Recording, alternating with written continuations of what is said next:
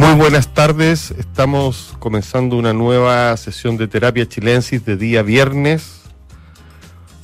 Parece que el fin de semana se viene lluvioso, según los meteorólogos. No, no Ojalá. ojalá, pero tampoco hay que ser tan iluso como pa- para creerles del todo. ya nos han decepcionado. Pero algo de lluvia hemos tenido, ¿no? Sí. nos podemos quejar un poco menos este invierno respecto de otros. Me acompaña Sofía García Huidobro y Arturo Fonten. ¿Cómo están? Muy bien. Muy bien, ¿Cómo felices de estar aquí. Se les nota en sus rostros radiantes. Cara, cara de es viernes y mi cuerpo lo sabe. Sí, en modo viernes. Bueno, tenemos series, películas, novelas, eh, ensayo, así que se nos viene bastante variado el programa. Espero que lo disfruten y yo quiero comenzar hablando de un libro que acaba de aparecer en librería, obra imprescindible de Susan Sontag, publicado por Literatura Random House. Se trata de un volumen de 700 páginas eh, que armó su hijo, David Reeve, que es un tipo importante por sí mismo. Claro, no solo un autor ser- también. Claro, un ensayista, un tipo muy valioso. Y en estas 700 páginas reunió, según su criterio, que no es el mismo de su madre, eso es lo interesante, su ensayo más importante, eh, notas sobre el camp, contra la interpretación, agregó uno que estaba absolutamente perdido, que se llama El tercer mundo de las mujeres, que es la primera vez que aparece en un libro, un ensayo feminista. Bueno, viene la imaginación pornográfica, fascinante fascismo, y aparecen, por cierto, el tema del cáncer, el SIDA, la literatura, la política, pero sobre todo uno se da cuenta que Sontag, más que una, llamémoslo así, una crítica cultural, era profundamente una crítica literaria en este libro. Eh, y una también aficionada a la fotografía y al arte, muy, muy delicada, pero su, su formación literaria es- es- es- se hace nítida en esta recopilación. Eh, aparecen todos sus fantasmas literarios que son muy entretenidos. Eh, Thomas Mann, con el cual tuvo un encuentro, aparecen como un relato sus diarios, Artaud, Barthes, eh, Michel Leris, y por cierto aparece Berman, Godard, Bresson, todos ensayos fundamentales. Creo que es un libro caro, debo decirlo al tiro, no sé, con precio Es que también es gordote. es ¿no? muy gordo. Pero puede ser un como- gran regalo. Es un gran regalo, es como comprarse una pequeña biblioteca de Susan Sontag. eh, realmente está muy bien urdido, vienen partes de las novelas, vienen fragmentos de los diarios, eh, de los libros, eh, digámoslo así, no está todo, pero están sin duda, eh, tuvo el criterio David Reeve de no dejar afuera, ponte tú, nada imperdible. Sobre todo me llama la atención, eh, aparte de la publicación de este libro en castellano, que significa que Sontag sigue siendo muy importante, que acaba de aparecer una biografía de Benjamin Moser en, en anagrama sobre Sontag. Poco tiempo atrás hicieron un documental sobre ella. Mm, Es decir, su vigencia es total. absoluta. Y es la vigencia de una teórica eh, Que yo creo que una de las in- intelectuales eh, más como relevantes, eh, y- y en el sentido de, de que va más allá de, de- de solo lo académico también, y por sus conexiones con otros personajes de, la cultura, etcétera, está como muy presente aún.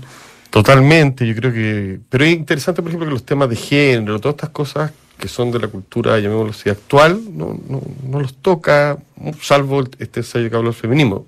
Como digo, el libro tiene una columna vertebral más literaria, Literaria. entonces aparecen más que nada sus aficiones, y en ese sentido uno se da cuenta de lo importante que fue Susan Sontag para Estados Unidos y, y por eso tan vigente. O sea, cómo abrió los ojos, porque, claro, Antonino Artaud quizá era conocido hasta en Chile, pero tuvo que vender los Sontag a Estados Unidos para abrir, digamos así, su venta. Lo mismo con Joseph Brodsky, bueno, que, eh, del cual tuvo una relación y le dedica un eh, precioso ensayo. eh, Robert Balser, o sea, hay una cantidad de autores que ella le mostró a los norteamericanos y al leer los textos uno se da cuenta de esa cosa didáctica, de un estilo maravilloso que lo, lo mantiene en todos sus textos. Y yo distinguiría entre lo que ella piensa de cuando hace difusión. O por ejemplo, sobre la pornografía piensa, sobre el silencio piensa, sobre la interpretación y el estilo literario. Pero realmente habla de un escritor y solo lo da a conocer para un público, digamos así, que no es muy, donde no es muy famoso, o un cineasta, Berman, ponte tú, así. Es interesante verlo porque también permite que cualquiera la lea. Eso yo creo que es la gracia.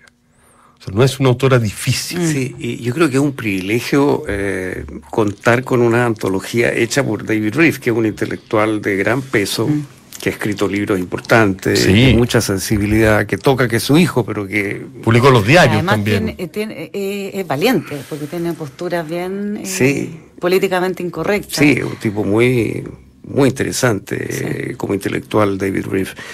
Y, y en este libro, claro, él, él, él junta estos ensayos y, y son como, como, como, eh, tienen esta doble cara. Yo creo que está bien lo que ustedes están diciendo. O sea, la cara, por así decir, de su propio pensamiento. Por ejemplo, el famoso estudio sobre el tema Camp, digamos. Sí, Y, y por otra parte, esta capacidad que ella tiene de conectar con escritores, con cineastas, con fotógrafos, con intelectuales de distinto tipo y, y dar su interpretación que de alguna manera los abre a un público amplio, ¿no? Ella tiene una enorme capacidad para captar lo que son estas figuras literarias o del- de la creación en general. Y es una gran escritora. Y Sí, ese es parte del secreto de Susan Sontag, que ella nunca deja de escribir. Por eso llega en parte, porque, porque nunca deja que el pensamiento abstracto ahogue el lenguaje. Claro. da ejemplos, ponte tú, que son cosas tan Aterriza, agradables. aterriza el pensamiento. de una idea sofisticada que la hora pone un ejemplo. Sí, y tiene bueno, esa cosa indescriptible que es la gracia para escribir. ¿no? Sí. Que hable de lo que hable, resulta entretenido, original, interesante, distinto. Sí. Habría que rescatar y como para de este libro también la distinto, como tú dices Arturo, esta gracia para escribir se nota en que por una parte están sus diarios, que están al lado de, de su novela, de un fragmento de la novela, y, y por otro, y al lado de un ensayo. Y ahí tú ves, si bien la misma personalidad, incluso una misma mano, pero distintos formatos. Era tan bueno para hacer listas. Listas de los libros que tenía que leer, de los que había leído, de las cosas que eran camp, de las que no. Bueno, eh, muy gringa en un sentido, y por otro lado muy europea. Esa, Claro. esa doble conexión, muy neoyorquina en el fondo. Bueno, lo recomiendo absolutamente. Para los que no tengan libros de Susan Sontag en su casa, hagan una inversión, compren este y van a tener una pequeña biblioteca de ella. De ella y a través de ella se abren miles de Sí. caminos. Claro. Sontag lo para rato. fascinante, ¿no? Es una mujer Absolutamente. que te abre los ojos Claro, Y si Eh, tienen claro, el- es el- una conductora hacia otro. hacia otros sí. autores, hacia otros creadores. Y lo hace con mucha gracia. y generosidad, porque era una mujer generosa de alma eh, en cuanto a que se entregaba a los creadores que le interesaban. y Total. Presentaba Además, muy interesante ella, ella en sí misma también. Y ella tenía, claro, y de- no, es Atractiva. fascinante lo que escribe sobre la fotografía, sobre la memoria, sobre, mm, bueno, la interpretación literaria, en fin. eh, Toca temas además, por ejemplo, la literatura de viaje, eh, que, son, que no es muy común. Tiene otro ensayo eh, que es sobre la ciencia ficción. Son cosas que le pueden interesar. Entonces, Mm. digo que en una casa, bueno, el tema que conversábamos la otra vez, la pornografía. También Sí, también está la imaginación escribió, pornográfica, ¿no? tiene- Y- viene ese y ensayo. Tratando con el erotismo, eh, famoso Claro. ensayo. Sí. bueno, es como digo, una pequeña biblioteca este libro, eh, 700 y tantas páginas muy bien hechas y no se lo pierdan. Obra re- imprescindible de Susan Sontag. Sofía, entiendo que tú tienes una serie muy eh, a la literatura también. Sí, algo de eso, algo de eso tiene y es quizás eh, lo que la hace interesante. Una serie que está en Netflix, eh, una serie sueca que acaba de estrenar hace poco tiempo su, su segunda temporada, Amor y Anarquía. Llama la atención, es bien particular en, en- en- su manera de, de enfrentar los temas cotidianos, que es básicamente una oficina con distintas personas y un amor, un romance que sucede en este ambiente laboral. Pero lo, lo, lo entretenido es que aquí la, la protagonista es una asesora externa que llega con la misión de modernizar una editorial. Y todo lo que arranca desde ahí, eh, yo me imagino que a ustedes, por ejemplo, y quizá que no nos están escuchando, le puede interesar, como distintas disyuntivas, digitalizar, no digitalizar. Eh, tienen ahí una plataforma de streaming que está interesada en absorberlos para luego transformar los libros en películas y como hay autores que se cierran absolutamente a eso, mientras que otros quieren eso. Y ahí cada también, eh, me imagino ahí también tú, Matías, que, que trabaja en una editorial, cada editor tiene como su, su grupito de autores a los que trata de proteger y de no exponer tanto. Y van pasando distintas cosas también eh, con la posibilidad de hacer audiolibros, adaptaciones. Y, ahora, por ejemplo, en esta segunda temporada, por ejemplo, hay un capítulo que llega un editor de sensibilidad, porque tienen que empezar a revisar ahora hacia atrás todo lo que pueda ser sensible para estos tiempos. Y esto a propósito de, de lo que ocurre acá en, en, uno de estos capítulos, que es un libro infantil, eh, que tiene que ver con, con, un personaje que viaja por el mundo conociendo distintos lugares. Corte, escándalo porque la huella carbono. ¿Por qué? Porque Greta Thunberg mm. publica un, un tuiteo que dice, terrible, pésimo ejemplo este libro porque esta niñita viaja por el mundo, entonces la huella carbono.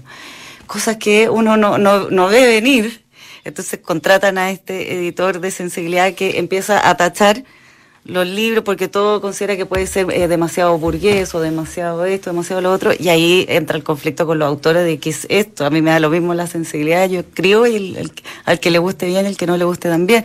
Todas esas cosas ocurren y bueno, el, el centro de la historia es una historia de amor y de... ¿De bien, amor de qué tipo, perdón? Esto te va a interesar porque una, tiene tiene harto contenido sexual, de hecho, porque parte de la serie y uno se descoloca un poco porque se supone que va a transcurrir en una ¿Qué te hace pensar que eso le va a interesar a Matías? Porque Matías siempre pregunta como que cuán, cuán, cuán, Hablé de amor. cuánta pasión hay. Eh, le interesa la pasión, la pasión. Eh, en este caso esta, esta mujer, que es la protagonista que está a cargo de asesorar y modernizar la editorial, es una mujer en sus 40, casada, con hijos y que se ve to totalmente aburrida de su entonces empieza en un coqueteo que se torna cada vez más peligroso con un chico que está haciendo la práctica en la editorial y que es el encargado de la parte tecnológica, como de enchufar el data, solucionar el aire acondicionado y empiezan a un coqueteo que se va tornando cada vez más peligroso porque ellos entran en una dinámica de pues, hacerse desafío. Te apuesto que no te atreves a ir ahora a bien infantil, a darle vuelta un café al autor arriba del, y empiezan a hacer eso y eso, todo esto muy cargado de, de pasión, eh, y esto por eso o sea, es como amor y anarquía, porque en el fondo hay todo el tiempo como una rebeldía a la vida adulta, una cosa así. Ya, pero más que coqueteo, ¿no? No, mucho, hay sexo, ya, ya, hay mucho sexo. Mucha, o sea, utilizan mucho la oficina por las noches. Para, ah, o sea, es lo para que intimar. Historia... Sí, pero eso podría ser... Eh, la trama de, de, muchas películas o series. A mí particularmente me interesa lo que sucede alrededor, lo que, lo que pasa con los autores, eh, con, con, los dilemas, los sí. formatos. Ahí hay, hay como un editor que es más viejo en la editorial, Pero o más Sofía. antiguo, que es muy apegado a la fidelidad con el autor, entonces no quiere transgredir nada. Eh, como, ¿Pero solo la veis por esa razón o algo de te produce la otra historia? Sí, pero la otra historia es curiosa porque no, no, no es un amor convencional, es una cosa bien... Eh, ¿Turbulenta? Eh, infan, como infantil. Un juego. ¿Infantil? Un juego. O sea, hay un juego. Ella, en el fondo, está renegando de su condición de mujer madura, exitosa, madre eh, de familia y señora esposa, y quiere ser niña. Y yeah. está tonteando y pero se, se, se, pone todo más peligroso de lo que debía ser. es una comedia en todo caso. Eh, Amor y Anarquía, la autora es una sueca, Lisa Langstedt, y estrenó, como les decía, su segunda temporada en Netflix. Capítulos cortos, es liviana, harto humor, pero, pero por un lado está esta historia entonces de amor y sexo. Y por otro lado está todo el rollo más de, de los dilemas de la industria editorial hoy en día. Sí, los desafíos. Eso. Veamos si sobrevive. Eso, eso para, para dar algo eh, de, del universo streaming. Pero Arturo se leyó la novela al momento. Sí, Arturo, Arturo sí que trae... Aniquilación, Aniquilación. Ulebeck, 700 páginas. No ni sé más por ni qué le menos. pusieron aniquilación, porque en realidad la traducción literal sería aniquilar. Eh, novela gorda, con altos y bajos, como no puede dejar de ser una novela de 700 páginas, un proyecto así de corte balsaciano, una novela mm. realista, incluso con elementos de novela en clave, porque el ministro de Hacienda, uno de los personajes, y se supone que el ministro de Hacienda actual de Macron, la novela se supone que ocurre hacia adelante, no hacia atrás, el 2027. Ya. Entonces, una Francia al 2027. Hay una trama política que tiene que ver con este ministro de Hacienda, hay una trama policial, sobre todo de espionaje en redes, en internet, qué sé yo, policial política también, y, hay una trama, digamos, íntima, personal, familiar, digamos, ¿no? El personaje Paul es el asesor de este ministro de Hacienda. Mm. Y bueno, ocurre que el padre enferma y eso reúne a la familia y eso junta personajes muy disímiles, ¿no? Eh, la cuñada, por ejemplo, una mujer que eh, en fin, encarna un poco la cultura woke, te diría yo, una mujer que está en todas en todo lo políticamente correcto. Editora de sensibilidad. Sí, no, no, exactamente, a propósito de eso, digamos, no, eh, no pueden tener hijos, entonces, bueno, consigue en California, pero decide comprar, digamos, el espermio de un, de un joven negro, con lo cual, digamos, el padre obviamente no puede ser el padre del hijo, y, pero eso es un, planteamiento de ella, digamos. Te fijas, bueno, de ahí para adelante, la mujer de Paul se ha vuelto vegana y vegana apasionada, por lo cual empieza una lucha en el refrigerador, por dónde está la carne, dónde están las verduras, y, esto termina por producir el divorcio. Y sin embargo es un buen departamento, un departamento caro que ninguno de los dos quiere dejar y, entonces comparten el departamento, pero hacen vida separada, digamos, se cruzan, pero comparten el refrigerador, digamos. Eh, eh, eh, es una novela que está llena de situaciones de nuestra época, como mm. siempre es Houellebecq. Hay una expresión que él usa, habla de una desesperación fría, que está en sus personajes, en estos personajes, y siempre estuvo. Se hizo famoso, ustedes recuerdan, ¿no es cierto?, con un estilo insípido, plano, y con personajes de una especie de, yo diría como de nihilismo de poca monta, un personaje insignificante, con una... Patético un poco. Poco en el borde, claro, de lo patético por su por su por su desastre, pero sin drama, digamos. Ampliación del campo de batalla. Claro, eh, partículas elementales, que tal vez la que más me gusta de su novela. Eh, eh, por esa cosa como plana, chata, de personaje sumiso, con esto que aquí él llama desesperación fría, que me parece que... Todo eso está en esta novela, pero hay una vuelta, hay que un nuevo Lebec, eh, porque aparece la familia. Y aparecen los nexos de familia, que, no estaban. Los personajes de él eran personajes solos, mm. aislados. este personaje tiene sentimientos. Eh, aparecen los sentimientos. Originalmente no, pero la novela muestra una evolución hacia la importancia de los vínculos familiares. Y los vínculos familiares remotan, eh, remiten un poco a la provincia francesa y a los elementos tradicionales, el vino, la mm. religión católica, el campo, las relaciones de pueblo. Eh, entonces empieza a aparecer una Francia profunda, por así decir, y empiezas tú a sentir el retrato de lo que es un poco la Francia conservadora que vemos emergiendo en estos movimientos de derecha extrema que hay en Francia, pero tratado con finura, ¿no? no tratado de una manera obvia, pero mostrando las fuerzas subterráneas que están moviendo esto. Entonces, en plena globalización, en plena modernidad, el tipo trabaja en el corazón de la finanza francesa, digamos, asesor del ministro de Hacienda, tiene este, esta especie de contacto con este otro mundo que corresponde al mundo del padre, pero a su vez el padre ha estado vinculado a los servicios de inteligencia, entonces se entrecruza este mundo de una manera que yo lo encontré interesante, entretenido, a mí me, agarró la novela. Reconozco que hay momentos, como, como digo, como cualquier, momento, cualquier novela de 700 páginas tiene momentos un poco más bajos, pero, pero es una novela muy interesante sobre el poder y sobre el mundo contemporáneo. Yo diría que es una novela muy francesa, y no es raro que que esté considerado hoy día como una especie de autor nacional. Los franceses tienen esa inclinación ¿no? a tener esta como Víctor Hugo, estas figuras mm. nacionales de la literatura. Cosa que en el mundo anglosajón es más raro, ¿no? Como sí. no, no, se usa mucho en el mundo Pero en Latinoamérica hay. En Latinoamérica sí, claro, esta tendencia a decir, bueno, este es, este el, poeta nacional, el, escritor nacional, ¿no? Eh, Ulebeck está un poco colocado ahí y yo diría que esta novela está hecha un poco en ese espíritu, eh, como de ser el escritor nacional, el que toma los grandes temas de Francia, porque están aquí tocados los grandes temas del momento en Francia. No aparece Macron, pero podría ser perfectamente Macron. Eh, y, el retrato, bueno, de la relación entre la política y los medios de comunicación y las redes es muy... Está bien conectado. Con está claro, claro. O sea, y logra tener esta sensación de actualidad, de retrato, de reportaje que siempre ha tenido ¿no es cierto? De hablarnos de las corrientes de nuestra época, pero entrando en temas más de fondo. Por ejemplo, reaparece la posibilidad de la, del reencuentro de una pareja madura y eso abre ventanas, digamos. Entonces yo diría que es un Ulebeck que se empieza a alejar de este nihilismo chato, de este nihilismo de poca monta. Y empiezan a aparecer... un poco más blando. Empieza, sí, empiezan a aparecer los afectos, mm.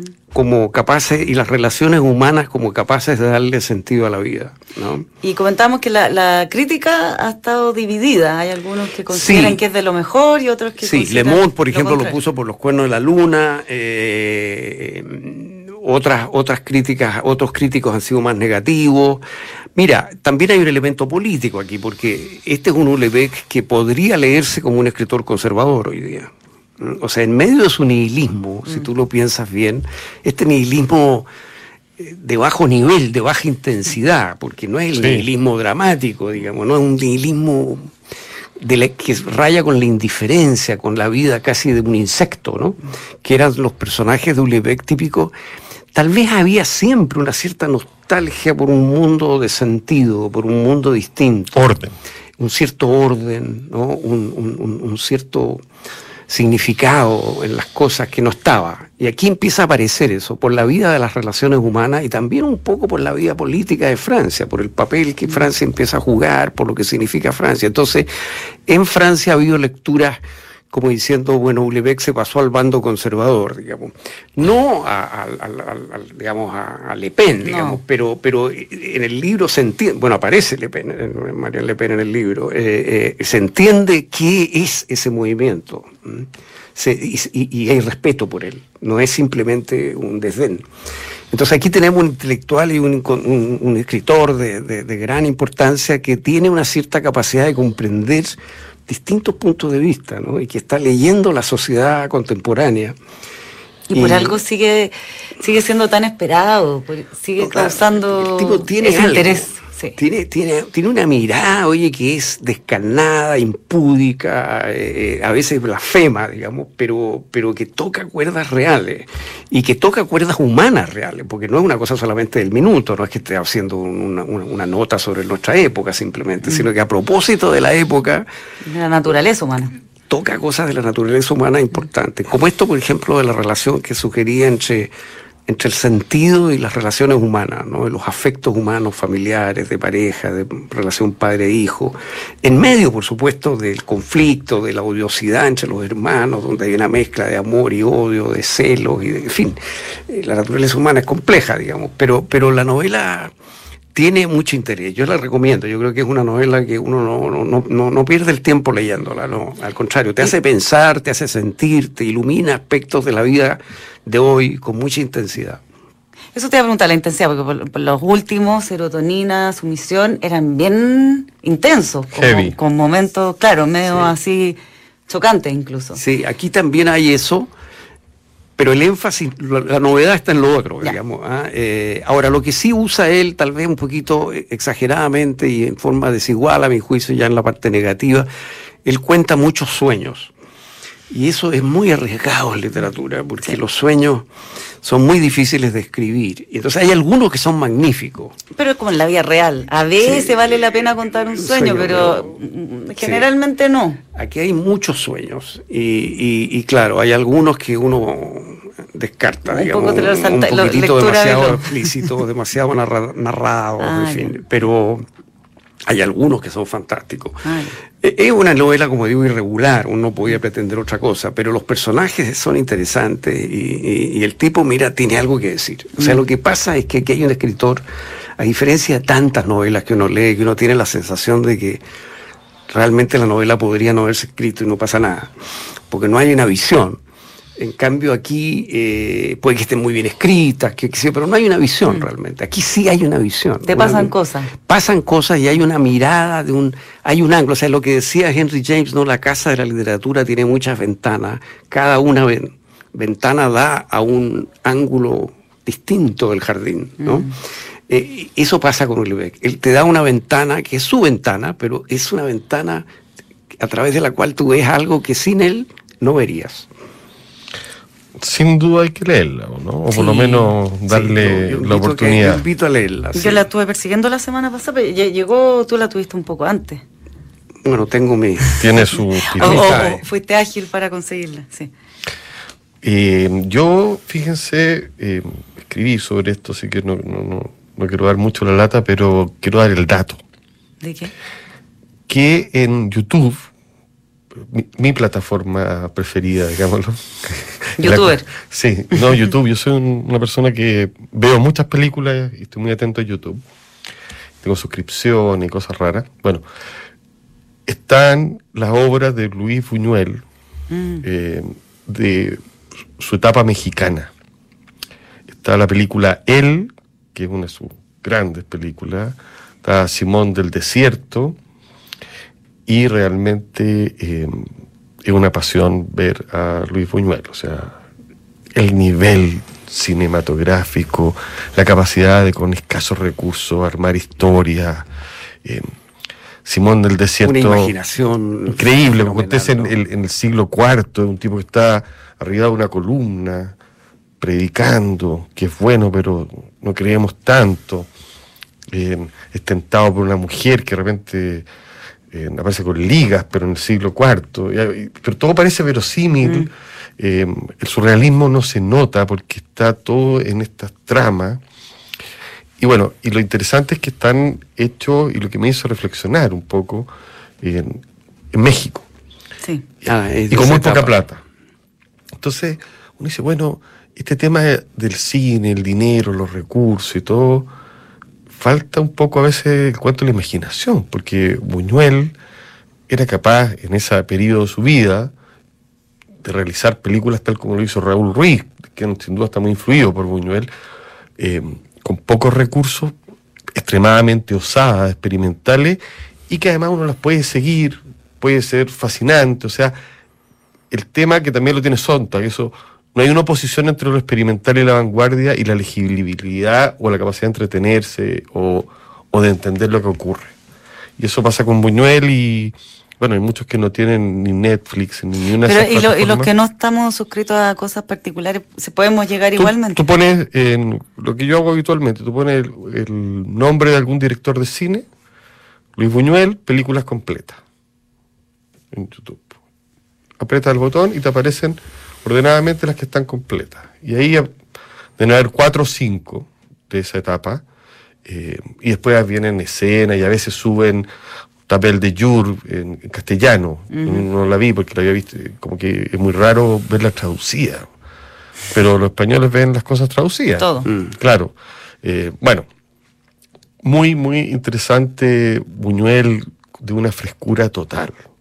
Eso, eso digo, y doy el dato. sigue, sigue, sigue siendo totalmente fresco, sigue siendo provocador.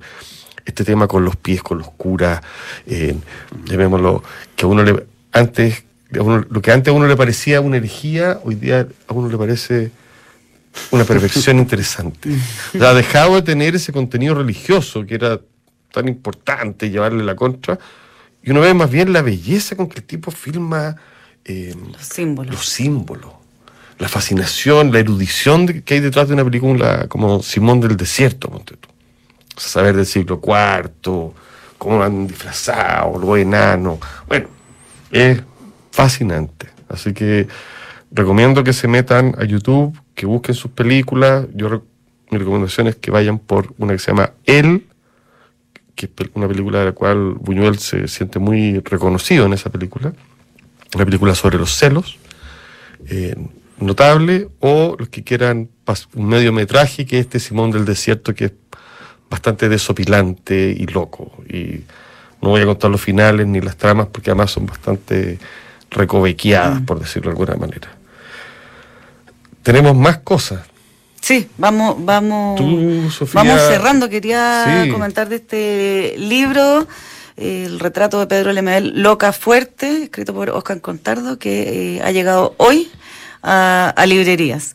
Em, y destacar sobre todo el trabajo de Oscar Contardo, es muy, muy acuicioso. Eh, habló con, pero una cantidad de personas y eh, fue a buscar al compañero curso, a la profesora, a los ex vecinos y va hablando de este Pedro Lemebel que tiene distintas capas, eh, que sabemos proviene de un mundo de la más de la periferia, un mundo pobre, como luego casi por accidente se va transformando en un personaje cultural, no por accidente, pero sí por las personas que fue conociendo en el camino a través de, de, la noche muchas veces. Eh, fue ahí haciendo distintas amistades, están súper bien narrados y descritos los distintos momentos y hay pasajes que yo por lo menos a mí me, eh, escenas que me, me, sorprendieron y que me interesaron, por ejemplo, hace poco estaba leyendo eh, la relación muy cercana que tuvo Lemebel con, con la mujer de, con Gloria Camiruaga, la, la mujer de Joseph Ramos, eh, como él participó participó también de, de, este mundo, ella videísta, así también revolucionaria, la llevaban detenida, José Ramos figuraba en la moneda y llegaban a buscarlo porque estaban las yeguas del apocalipsis afuera esperándolo para decirle que su mujer estaba detenida en una manifestación, eh, como conexiones que, que yo eh, ignoraba, un carácter eh, muy particular, eh, muchas veces confrontacional. Me sorprendió también eh, que parece que hubo una transición en ese respecto, que durante un tiempo, cuando estaba entrando en el terreno más literario, era, era muy tímido y luego fue cobrando esta cuestión cada vez como más combativa también en, eh, a través de la escritura y también de, su trato social.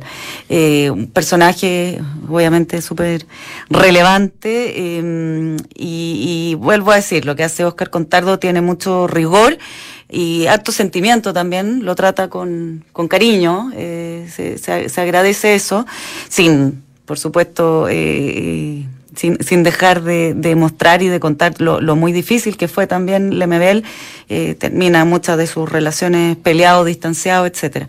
Pero eso, para todos quienes les interese mm, la literatura de Pedro Lemebel y quisieran conocer más aún sobre él, aquí Oscar Contardo hizo la pega su biografía. Sí. Edición a cargo de Leila Guerrero.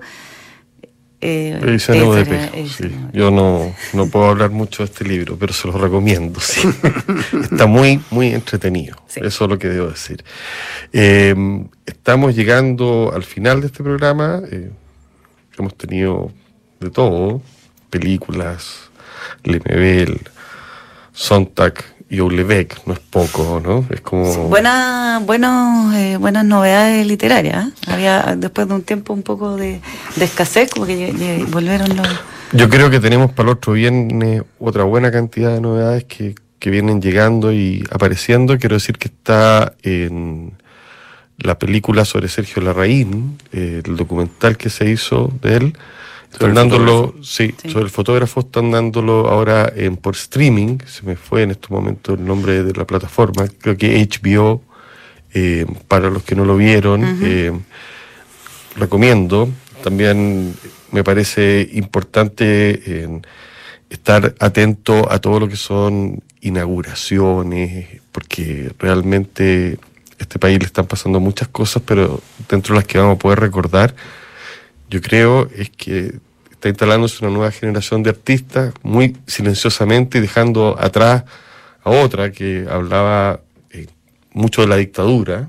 Esta viene a hablar de otros temas y yo poco a poco veo que se va instalando uno de los personajes de, por ejemplo, no sé, hace poco expuso la Alejandra P, la Alejandra Prieto.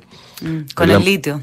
sí. y no, la, también hizo un, video sobre Rodrigo Lira, eh, también lo que hace la Marcela Correa, o sea, creo que hay nuevos nombres que se empiezan a reiterar y eso me parece muy interesante el arte visual. Lo digo porque eh, basta meterse a las galerías y a, y a buscar por ahí. Eh, el instante eterno, el documental de Sergio Larraín, efectivamente en HBO Max, HBO Max. Todavía me queda memoria. muchas gracias por escucharnos, muchas gracias Sofía, muchas gracias Arturo. como todos los viernes, por estar acá. Nos vemos la próxima semana. Espero que la lluvia les venga bien y que caiga en rigor. Y si no cae, bueno, será para más adelante. será cuando tengáis. Sí.